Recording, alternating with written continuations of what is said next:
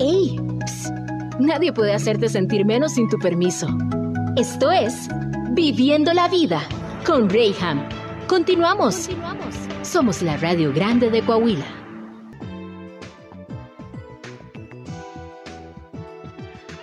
Ya estamos en Viviendo la Vida y qué gusto que estás aquí conmigo. Oye, un día nubladito, bueno, ¿no? Está, está A gusto, rico. Muy rico. fresco. Está, Motivador. Bueno, a algunos nos motiva y a otros creo que les da depresión, ¿verdad? Los días nublados. ¿sabes qué? Yo lo tomo como un día de tregua porque sigue haciendo calor. Claro. Pero ya con que no te esté picando el sol en la piel, dices, ya, cuando menos, es una tregua que nos está dando, ¿no? Porque, Muy bonito día. híjole, son días que disfrutamos. Me- me- Esperando lluvia. Sabes que en el noticiero tenemos el reporte del, del- del clima de este Abad, el señor Abad, y este me da risa porque dice, hoy tenemos una temperatura muy agradable en la comarca, vamos a llegar a los 42 grados. dije, ¡ay, Agradable. Dándonos los 42 grados con su taza de café hirviendo también, ¿verdad? Qué cosas, pero bueno. Es del team calor, yo no comparto mucho eso, a mí me encanta más el frío, pero bueno, cada quien tenemos que adaptarnos a las temporadas. Ya nos escucharon, está conmigo mi querido Robert Aragón, bienvenido, ¿Qué gracias tal, por estar aquí. Buenas tardes. Como... Bueno, sí, tardes Ya, ya, ya son ¿verdad? tardes, Como claro. siempre, un placer. y está el doctor Fernando Vallí también aquí conmigo, Hola, bienvenido. Muchas, muchas gracias, gracias. Y gracias a ti también que nos estás sintonizando. Si nos estás escuchando en vivo, en donde quiera que te encuentres, mientras vas manejando o estás en tu trabajo, en tu casa, en donde quieras, hoy tenemos un tema muy especial. Y si no, tú nos puedes sintonizar a través de Facebook en nuestra página de región 103.5. Puedes ver esta entrevista a la hora que tú quieras. O también en nuestro podcast de Spotify también nos encuentras como región 103.5 y ahí encuentras todas las entrevistas que aquí tenemos. Hoy es un tema pesado y vamos a tratar de hacerlo lo más ligero posible y lo más ameno posible. Sin embargo, no podemos restarle su importancia y su esencia. Y es que yo lo mencionaba ahorita en, bloques anteriores, mis queridos, abriendo tema. Ah, el problema no es las sustancias que podemos consumir, alcohol, inclusive algunas drogas, algunos medicamentos, inclusive, nos ayudan a mitigar dolor, a pasar un momento difícil de nuestra vida, ¿va? Inclusive nos ayuda a alegrarnos.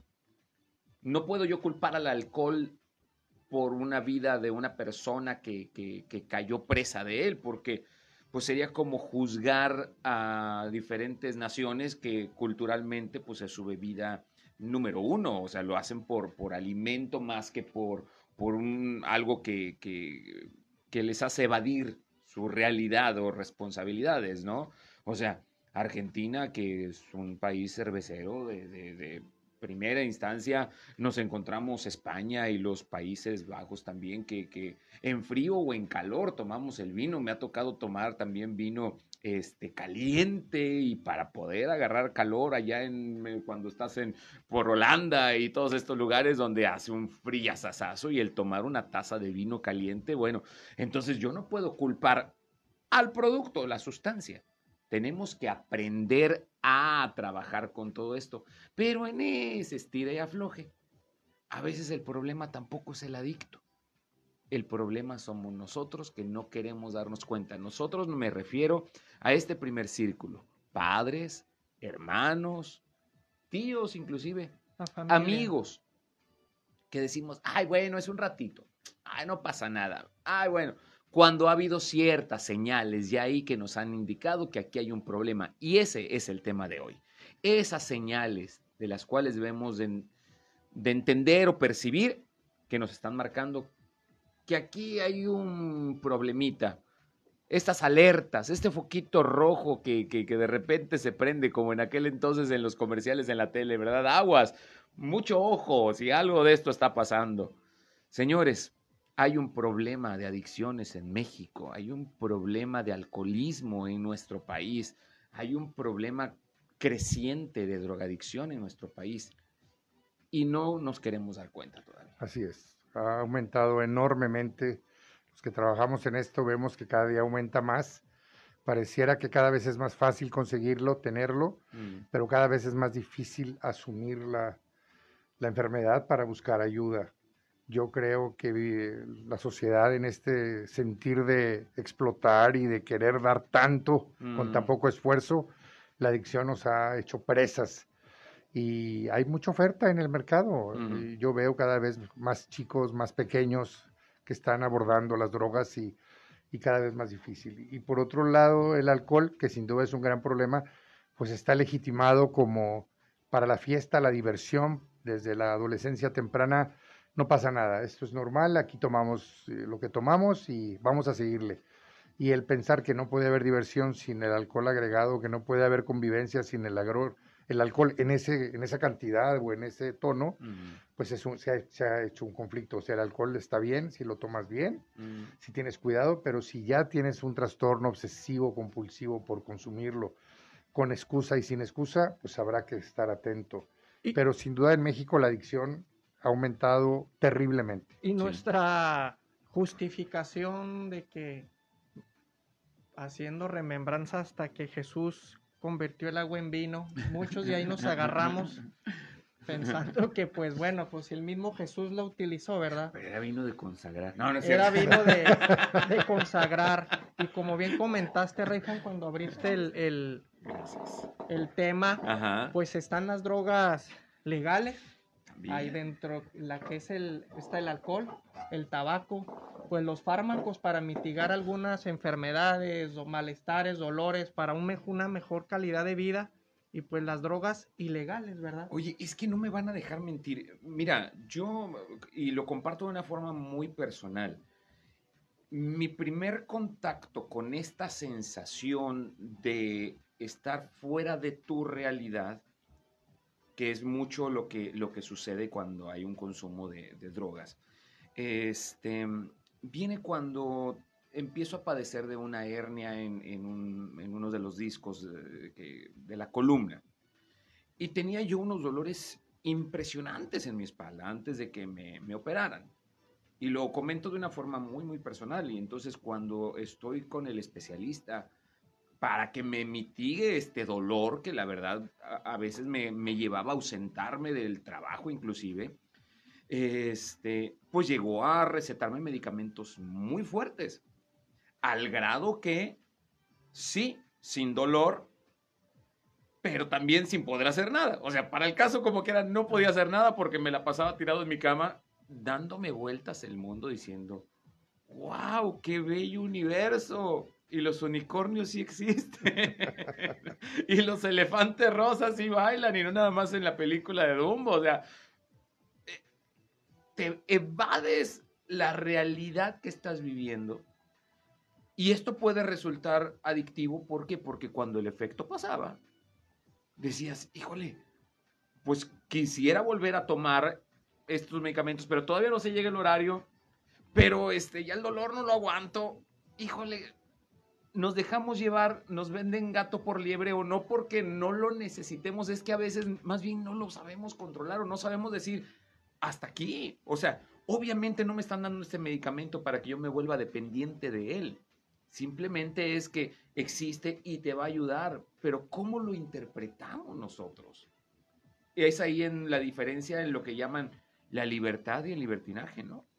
Claro. Pero se te, mitiga- se te mitigaba el dolor cuando lo tomabas, se quitaba. Sí, sin embargo, no hacía lo que debía hacer. O sea, yo tomaba este medicamento no, no nada más por el dolor, porque yo tenía que continuar con mis actividades.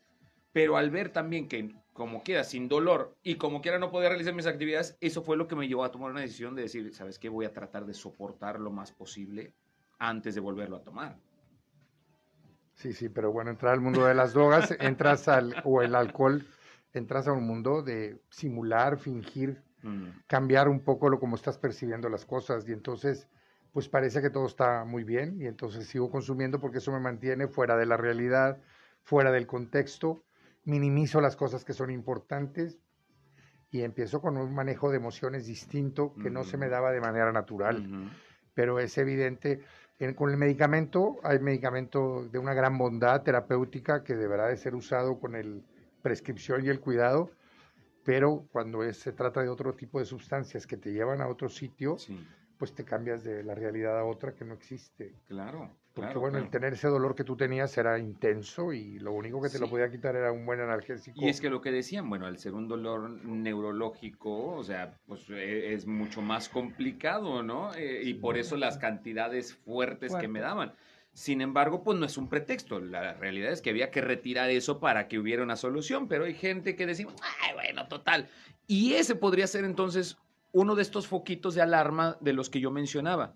Es decir, a ver, si este medicamento, hablando de mi caso muy particular, y ahorita hablaremos de más ejemplos, pero hablando de mi caso en particular, ok, sabes que esto no me está solucionando y no por eso voy a, a, a- a prescindir del, del procedimiento que hay que hacer, que es una operación, porque ya el dolor es insoportable, tengo que operarme. No por el hecho de que hay un medicamento que me lo retira y me hace evadir el problema momentáneamente, quiere decir que, que ya sí me voy a quedar. Entonces, ¿sabes que Tuvimos que acelerar las cosas. Yo les pido, a ver, doctor, vamos, aceleremos, cambiemos la fecha, ya no soporto esos dolores, vamos a hacerlo de una vez. ¿Me entiendes? Pero muy pocas personas tomamos esta conciencia y decimos, a ver, ¿sabes qué? Hasta aquí. Fue una fiesta, no hay problema, te tomaste una copa, está bien. Nos alegra el momento, para eso es también el vino y qué bueno que puedes disfrutar de un momento alegre, te puedes inhibir, pero sabes qué, no ando de boda en boda, no ando de fiesta en fiesta cada fin de semana o tres veces por, por semana, ¿no? O sea, creo que todo tiene un límite, entonces el forjar estos límites, yo creo que de aquí basa mucho nuestro tema del día de hoy, ¿no? Y bueno, pues más bien lo complicado aquí es que, como es el tema de hoy, ¿cuáles serían las señales para saber si nuestro hijo o un familiar consume? Pues tú lo viviste con esa medicación, que creo que el, el individuo que está en esa situación, pues es el que menos va a decir, sáquenme de esta, de esta situación, estoy cómodo, estoy en un área de confort, me gusta estar. Y pues desafortunadamente, Rey Jama, los que se vienen enterando al último es la familia. Por ahí decía un chascarrillo, ¿quiere saber qué está pasando con su familia y con sus hijos? Pues pregúntele a la vecina, porque va a ser más... Hay una seguridad más que la vecina ya sabe qué está pasando con sus hijos Y y, hasta con- con el marido. Y con datos exactos de horario y todo. Es... Se escucha una charra, pero No, va sí. señalado de que en realidad en el seno familiar a nivel interno nos cegamos o pensamos que no va a suceder algo malo en nuestro entorno. Pero ¿por qué elevación? O sea, ¿por qué, por qué, por qué batear esa bola? Pues si viene directo, hay que de pechito, ¿no? ¿Por, Sí, por qué bueno, decimos por- yo no? Porque desde el inconsciente, desde la familia y a título personal, pues yo no quiero saber y darme cuenta que tengo un problema. Sí, como sé que algo está pasando que no está bien. Un trastorno, para, para descubrir, es un trastorno obsesivo compulsivo por tomar, fumar, ingerir algo que se hace obsesivo y compulsivo. Bajo cualquier circunstancia, mi necesidad me lleva a eso y es una manera de evadirlo. Nosotros decimos que la mejor manera de descubrir, porque muchas familias se acercan a mí, me preguntan, muchas madres, y yo siempre les digo, analicen la conducta, lo que está haciendo el niño, el joven, el adolescente, porque ahora hasta niños hay, y digan, la conducta habla de las adicciones, cómo me comporto, cómo me relaciono, cómo voy resolviendo los problemas de la vida diaria o se van complejizando, cómo manejo mis propias emociones y la conducta te va hablando de que hay una conducta adictiva, ¿por qué todos los días se va con alguien? ¿Por qué todos los días beben? ¿Por qué todos los... A ver, es un trastorno obsesivo compulsivo por el consumo de una sustancia bajo cualquier vía. Y pues claro, me duele pensar que mi hijo, que alguien cercano a mí lo tenga. Y nosotros eh, acá en el argot de los, eh, de los que, terapeutas que trabajamos en esto, decimos que es como la diabetes. En una familia te tardas dos años Ujú.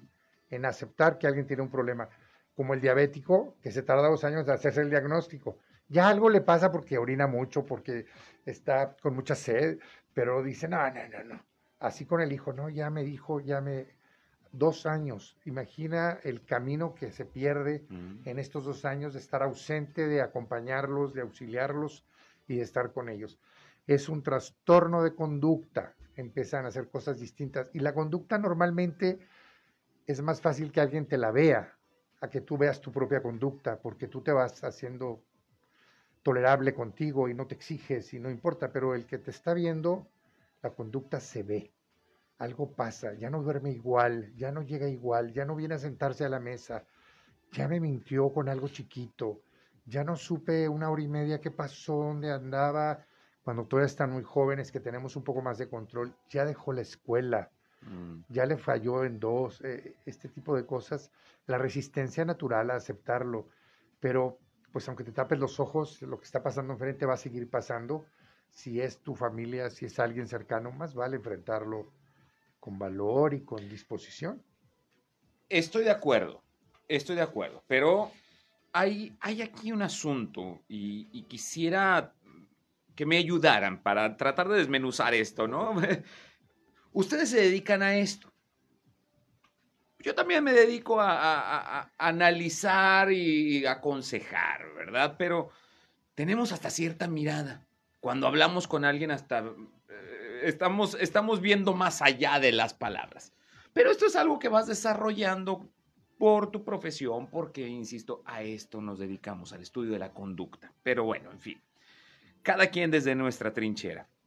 Pero las personas normales, a veces nos ponemos unos lentes que no necesitamos, unos lentes de compasión, unos lentes de una falsa interpretación del cariño o del amor, donde más que ayudarnos a observar, más bien son estos lentes oscuros que nos evitan llegar de frente a este brillo o esta evidencia de lo que está delante de nosotros.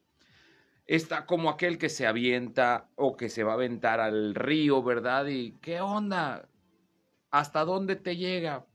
Pues hasta el cuello. Ah, ok, pues sí puedo aventarme. No sé si ya vieron este video en las redes.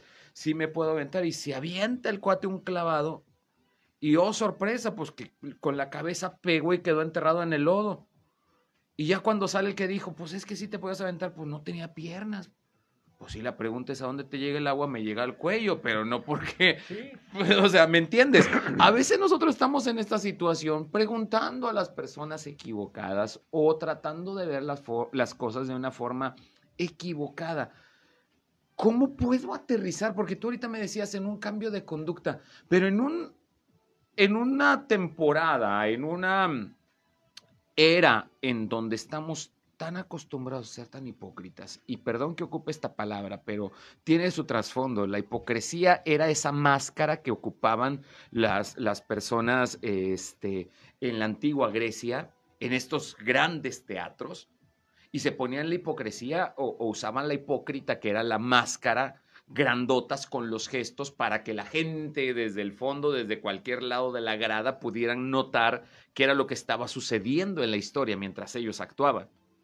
Y es precisamente lo que hacemos en la actualidad al ponernos una cámara delante de nosotros y estas nuevas generaciones que mientras esté grabando voy a tener una cara de felicidad, de alegría, ahora ya lo sé y cuando llega papá y mamá también pongo esa cara porque lo que menos quiero es que detecten.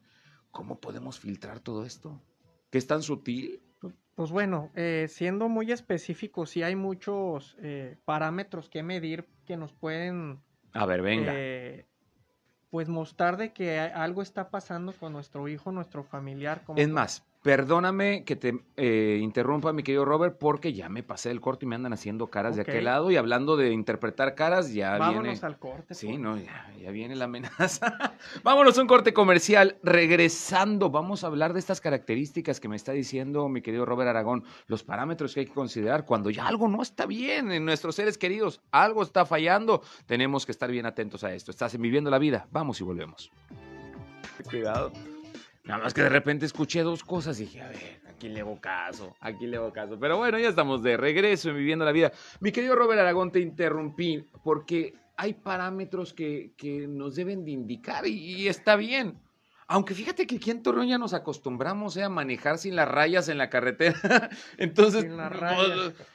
¿en qué carril vas? ¿Quién sabe? Pero deben de existir estas líneas que nos van marcando los límites y cuando estás fuera de estas líneas, pues ahora sí, a ver, despierta, aquí hay algo mal. Aquí sucede algo, como comentaba el doctor eh, Ballí, que pues más que nada y el más importante creo es que es el comportamiento de, del muchacho, eh, trastornos también alimenticios del sueño, eh, pues en el sueño, pues qué quiere decir, o empiezan a dormir mucho o de plano no duermen nada. Mm. Eh, dependiendo su, cómo se están comportando ellos, podemos más o menos darnos una idea del tipo de droga que están consumiendo. También en los trastornos alimenticios, o empiezan a comer demasiado o dejan de comer. Ya no Mm. quieren nada más pican la comida y pues ya llené o ya no quiero o allá andaba afuera y comí algo. Cuando empiezan a dormir demasiado y a, com- y a comer demasiado, pues nos puede indicar que están haciendo un consumo de marihuana y de sustancias un poco más, más blandas, por así decirlo. Cuando tienen eh, trastornos de que no duermen y se les va totalmente el apetito y empiezan a bajar de peso, están consumiendo anfetaminas, que ahorita pues la moda es el cristal y, y- y, pues eh, con, la, con la marihuana pues las pupilas dilatadas, pero esos son los factores donde nos podemos dar cuenta, así a muy grosso modo, que algo está sucediendo. O empieza a dormir demasiado o no duerme nada, come demasiado o dejó de comer. Y pues por ahí nos vamos a ir ya pues al, al- al comportamiento social, empieza a aislarse tanto de la familia, eh, en su trabajo empieza a tener a lo mejor problemas de desempeño, eh, falta su trabajo o de repente ya le perdió el interés a la escuela y dice, ¿sabes qué, mamá? Pues yo ya no quiero estudiar porque resulta de que ahorita hay gente, hay youtubers, hay influencers que pues les va mejor y no hay que matarse, siempre Ujú. le empiezan a buscar una facilidad a la vida para poderse salir por la tangente Ujú. empiezan a tener pues de cierta manera eh, un desorden en, en- su manera de vestir, en su aseo personal, ya no les es tan importante a lo mejor andar rasurados, andar higiénicos y empiezan a, tener un, comportamiento irritable con, su, familia cuando empiezan a lo mejor a cuestionarlos, oye mijo, ¿por qué tan tarde? Oye mijo, ¿por qué te desapareces toda la mañana? Ya no te veo hacer tareas, ya no te veo juntarte con tus amistades que te conocía, porque si conoció la droga por otro ambiente que no era su entorno natural, pues se va a empezar a alejar de los amigos que le van a decir, oye, pues te estás drogando, está pasando algo, y empieza a alejar, por así decirlo, a las personas buenas. No quiero decir que seamos malas personas, alguien que está en adicciones, porque eh, creo que lo vamos a repetir mil veces, es una enfermedad. Eh, no estamos hablando que los hacen malas personas, sino que están en un problema de salud. Pero son los signos que podemos ver que algo está pasando con nuestro hijo. Si se me escapa algo, No, doctor yo, Valle. yo creo que el rey a lo que se refería hace un momento es que aunque el papá lo vea, pareciera que no lo ve. Aunque la gente que está cerca se da cuenta, siempre dejamos un margen de, pues no es verdad, va a pasar, es poquito. Yo, yo siempre les digo a los papás que, que amar no basta. Eso nunca lo vas a dejar de amar, pero que no puedes hacerte el que no miras lo que todo el día te grita. Y entonces lo más importante pues es tener un ejercicio de conciencia personal como padre, como tutor, y decir, a ver, ¿qué está pasando? Que ya no está, no es lo que a mí me parece que debería de ser. Aunando a todo esto, pues las adicciones causan problemas con la memoria, con la conciencia, con las emociones, con la toma de decisiones, el manejo de las situaciones y entonces de repente intolerantes, de repente, y los papás a veces damos un margen de mucha tolerancia, de no pasa nada, bueno, ya se le pasará, porque tiene 15, porque tiene 18 y porque tiene 30. Ujú. Los papás damos ahí. Yo creo que el ejercicio es mucho hacia la conciencia de la que acompaña, a ser honesto y decir, esto es normal, esto está pasando en la vida bien, y empezar a cuestionar. Los papás, eh, hace unos días un papá me decía, no, mi hijo es muy bueno, señor, le quebró dos costillas. Bueno, fue el día que yo lo hice enojar, y yo, ¿Quién a quién? el, el- el paciente a su papá Ah, qué caray. porque lo detuvo y no lo dejaba salir y le metió un... entonces, pero es muy bueno. A ver, Bueno, lo pues sí, amo mucho, lo amo mucho. Wow. Y, y otra mamá me decía hace unos días, yo siempre he tenido mucha confianza. Mi hijo me dice la verdad, señora, lleva dos años de consumo y usted, ah, bueno, nada más eso me ha fallado, porque todo lo demás sí me ha dicho la verdad. Y yo digo, pues ¿dónde estamos parados? Tenemos que quitarnos la máscara, como tú decías, Mm. y decir, a ver, esto es lo que está pasando, voy a investigar sobre lo que pasa. Me puedo equivocar, pero más vale que me acerque para tener un buen diagnóstico o un buen acercamiento. Pero bueno, es, hay una pelea interna dolorosa. Los que tenemos hijos aquí, los pues queremos que no sea cierto, queremos que sea otra cosa y queremos que sea, pues que nos equivoquemos y que le pedimos a todos los santos del cielo que pase, que pase, ya, ya pasó y la cosa va creciendo, creciendo. Un adicto grita su adicción, la esconde muy poquito y luego la grita, en silencio, pero la grita. Y todos los papás, todo lo que dijo Robert, hay que estar alertas, hay que estar atentos. Y también el adicto, eso es hacia la familia, él mismo dice, no es para tanto, cuando yo quiera lo dejo, mm. Ah, no pasa nada, romantizan las sustancias, las hacen muy, las legitiman, no pasa nada, en todo el mundo hay esto y los payasos somos los mexicanos, ya hasta el gobierno está dando permiso. Mm. Y no, mientras haya un trastorno que está causando un cambio en mi conducta, en mi crecimiento, en mi toma de decisiones, en mi manera de resolver la problemática de la vida diaria, pues tengo que hacer algo, algo me está pasando. Y, la frase es, es un trastorno obsesivo compulsivo, quiero consumir esto, porque aquí es donde siento paz, aquí es donde me siento mejor, aquí miro menos, porque cada, pues, cada adicto responde distinto a las sustancias, aunque hay sustancias depresoras o excitadoras, etcétera, cada quien responde un poco desde ahí. Y entonces, pues a ver, vamos a ver bien y vamos a dejar de romantizar esto y a ver qué está pasando. Dejaste de estudiar. Claro, las sustancias, como la marihuana, pues no permiten que haya buena memoria, pero ellos dicen, no es cierto, yo desde que yo uso esto, me va muy bien, hasta que les va mal, porque pues no hay manera de acumular conocimientos. Me enojo mucho, es que tú me molestas. No, hijo, antes tenías más tolerancia al diálogo, a las críticas, ya no puedo. Eso pasa, ya no puedo dormir, no, ya soy grande, déjame yo ya puedo hacer lo que sea, no te metas en lo mío. Y entonces empezamos ahí, los hijos amándonos a nuestros hijos, solo con el amor no les ayudamos, hay que hacer cosas. Y la conducta duele, la conducta lastima, pero tenemos que enfrentar esto con ellos. Y esto es como una parte de la observación. ¿Qué hay atrás de esto? ¿Qué me grita mi hijo? ¿Qué me dice con esto? Pues se esconde, ¿por qué se esconde? Y es que, ¿sabes? Eh, esto lo leo entre líneas. A veces nos enfocamos tanto al adicto o a la persona que está consumiendo el alcohol o, estas sustancias y olvidamos nuestra propia responsabilidad. Sí, quien está dañando su cuerpo con ese consumo es mi hijo, mi padre, mi sobrino, qué sé yo, mi, mi amigo. Pero contigo sucede también un, un impacto con algo que a veces va dejando más secuelas que el propio consumo de la droga que, estás eh, que está consumiendo el paciente, ¿no? Y es la culpa. Cuando tú no haces nada, papá, ya que te enteras cuando ves a tu hijo que está en un coma, cuando ves que está en un exceso, cuando empiezas a tomar conciencia, cuando por fin decides hacer algo, cuando ya pasaron estos dos años, doctor, que, mencionabas, o sea, de, poderlo reconocer que ahí ha estado latente, ah, rondándonos todo este tiempo y no nada más acechándonos, sino ya atacando directamente. O sea, despiertas esta realidad y llega a tu vida algo que se llama la culpa y dices, ay, es que si me hubiera dado cuenta es que si lo hubiera visto, es que si lo hubiera...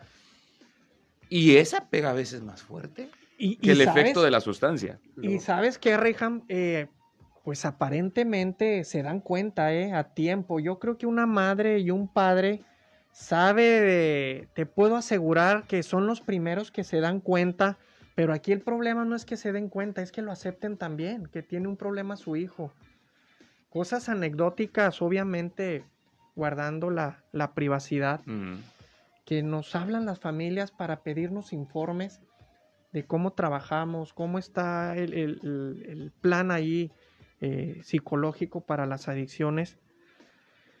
Y bueno, nosotros le hablamos, es que pues trae comportamientos medio extraños, estamos pensando que a lo mejor se puede drogar. Y le dice, señora, la clásica, ¿verdad? De que hace como, tiene pico de pato, sí. Mm. Tiene pata de pato, pues fíjese que sí.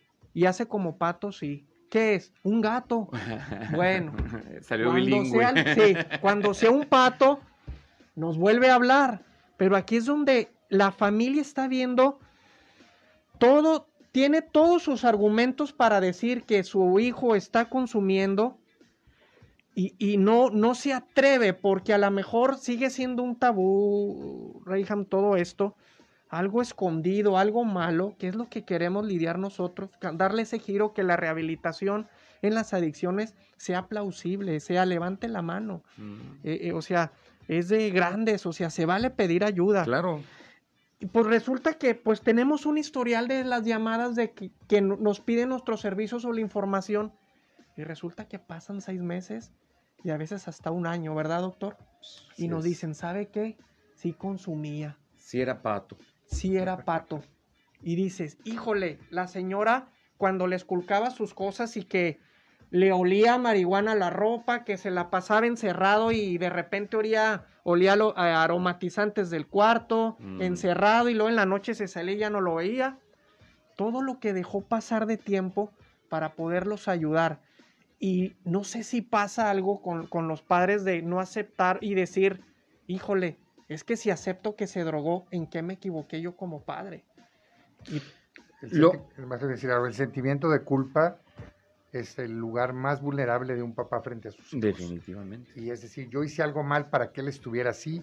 Ahí yo les digo, tienen que cambiar esa posición. Es pésima. Mm. Aparte es dolorosísima porque entonces yo me hago cargo de lo que hizo él y ni, ningún papá le mete la droga a su hijo y por otro lado me quita la libertad de poder hacer cosas porque finalmente yo soy el culpable y eso es terrible.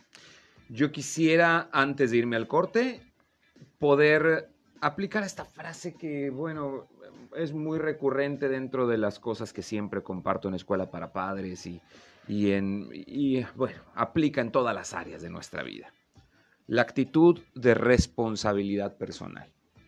A final de cuentas, yo no puedo echar la culpa a nadie de las decisiones que tomo. ¿Por qué?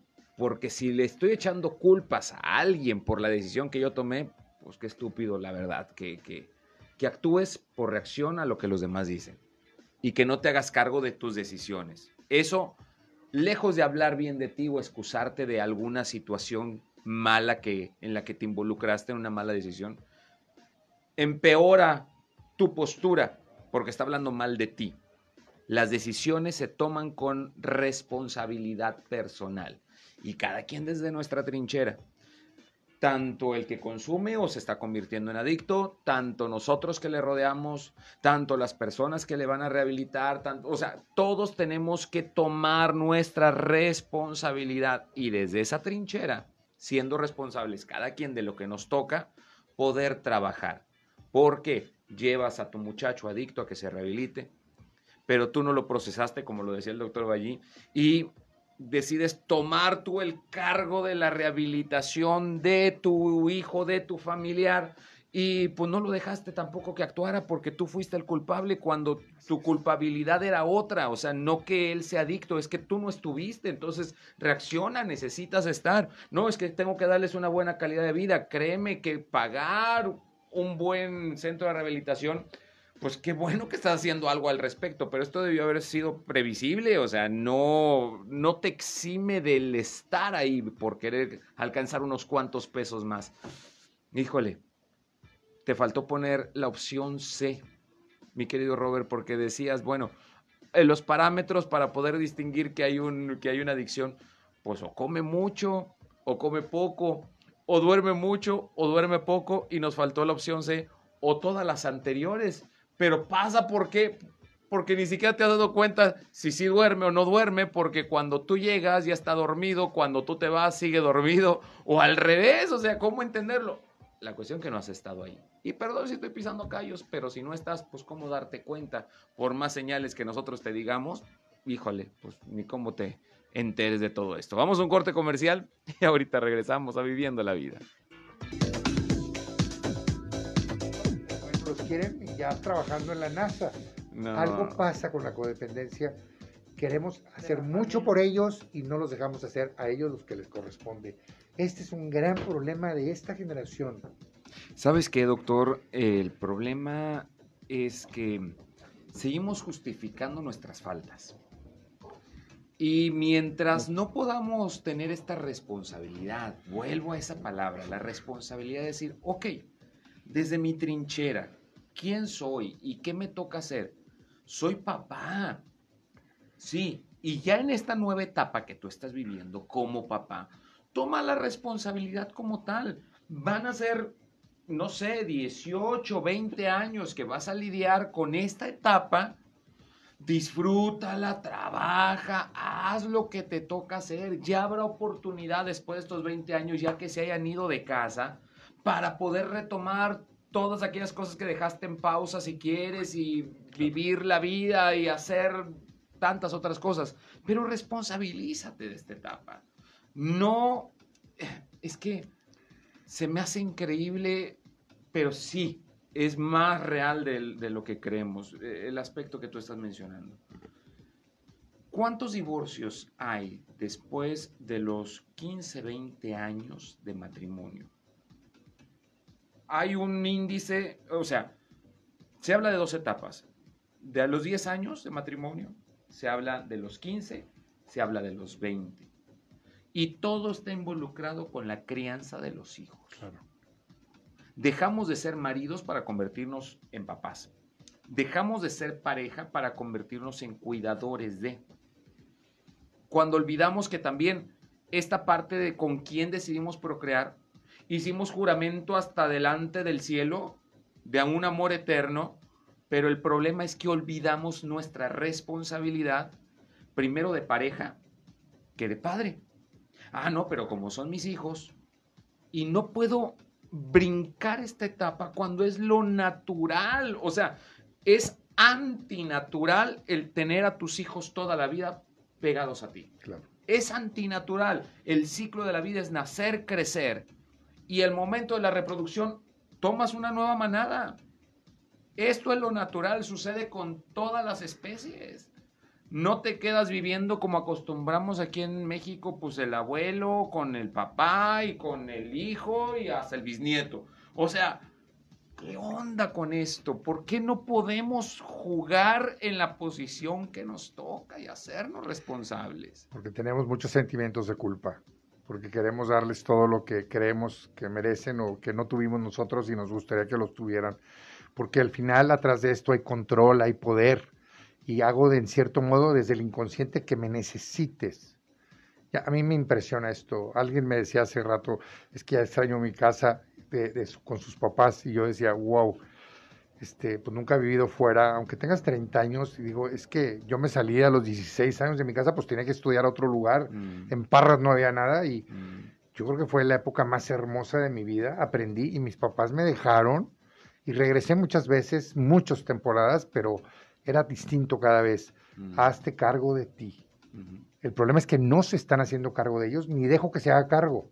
Lo sorprendente de este asunto es precisamente eso. Todos juzgamos al adicto, pero nadie nos hacemos responsable. Cuando el problema, sí, digamos, de trasfondo no es ni siquiera el que lo está consumiendo, el Pues- problema eres tú. Pues es que en realidad nadie es culpable de la adicción más que el individuo, porque igual, Definitivamente. igual lo tomó hasta de una manera inconsciente. Definitivamente. Y los padres creo que la única responsabilidad que tienen es ayudarlo, eh, porque el adicto es el que menos se va a dar cuenta o el que menos va a querer Hmm. la ayuda. Y obviamente nos vamos a encontrar pues con comentarios del adicto, no, pues eh, yo así estoy bien, nadie les pidió la ayuda. Mm, eh, y a veces los padres pues eh, los enfrentamos de una manera muy dramática, le dices, pues es que si te sigues drogando te vas a morir. Y que de repente le contesta el hijo, y Pues pues, me quiero morir, fíjate. Son, son situaciones donde los, la- una familia no puede tratar ese tipo de temas y es porque es importante acercarse a lugares especializados para tratar todo esto, Reyham, porque definitivamente la familia y el amor por sí solo no va a poder, mm, no, no va a poder. El amor también es darse cuenta de las limitantes que tenemos como padres. Hasta aquí llegué yo, yo necesito ayuda para con mi hijo. mm. Y, y lo, eh, lo vemos es que el amor yo creo que eh, nos faltaría una regla para medir el amor incondicional de unos buenos padres. Buenos padres porque, como dice el dicho, ah, eh, ni todas las madres son buenas ni todos los padres son malos, porque también hay vicisitudes en, el- en Ujú. los amores de padres, hay familias disfuncionales que también pueden llevar a una adicción. Pero hablando del caso de que el entorno familiar todo está bien y hay amor en, en la familia, en el seno familiar, pues eh, la ceguera es a tal grado que incluso ya hay en, nuestro, en nuestra clínica, ya viendo un antidoping en la mano saliendo positivo, aún dice la familia, oiga, ¿y si son confiables? ¿Sí será verdad eso? Y es donde, pues, eso nos parece inaudito, ¿verdad, doctor? Claro, claro. De que aún mostrándole las, las, las, las pruebas, no solo eh, visibles, ¿no? Si Sí, yo sí, no algo ya médico, ya y algo médico quieran, no. palpable, si todavía decir, oiga, no me cambiarían la muestra de mi hijo por otro muchacho de allá adentro. Déjeme orino por el Ay, Déjeme. Dios mío. Pero bueno, si tú y yo no despertamos esta realidad, este problema seguirá latente. Hay lugares donde nos pueden tender la mano, como Libérate Laguna. ¿Dónde los podemos encontrar? Bueno, estamos en Avenida Bravo número 50 Poniente, Colonia Centro, eh, 24-7, en el 8717-229361. Eh, las 24 horas del día estamos para atenderlos y orientarlos en alguna duda respecto a las adicciones. Eh, pues tenemos todas las eh, certificaciones necesarias para desempeñar nuestro trabajo. Y la experiencia. 15 años de experiencia nos avalan. Eh, pues doctor Fernando Valle, toda una, un- una eminencia en, el, en el argot eh. Sí, psicológico claro. y emocional. Claro. Hemos visto muchas historias de éxito y creo que vale la pena seguir luchando por una sociedad libre de adicciones, Reijam. Y algo que quiero mencionar es que se te brinda la mano para poderte apoyar, aun cuando esto todavía no se convierte en una realidad. Si tú sabes que hay un foco que se está encendiendo y que te está alertando de algo, acércate con los expertos. Cuentan también con terapia ambulatoria para poder llegar y poder escuchar y poder ser atendidos. Y si necesitas y ya está en un grado de adicción, bueno, también dónde se le puede ingresar. Claro, sí, es muy para importante tu comentario. El doctor Vallí puede hacer una intervención, no necesariamente un internamiento residencial, para Claro. hacer un análisis de cómo está el entorno familiar y si hay los focos rojos que indican eh, de cierta manera un seguimiento más especializado, pero sí contamos también con ese tipo de, de- de servicios. Así Sí. que acérquense. Muchísimas gracias, doctor Gracias, Ballín. encantado, qué amable. Gracias, mi querido Robert Aragón. Reyhan, como siempre. Y gracias a ti por tu sintonía y preferencia. Nos escuchamos mañana a partir de las 11 de la mañana en Viviendo la Vida. Te dejo con el espacio noticioso de Sergio Painberg. Yo soy Reyham. Dios te bendiga. Adiós.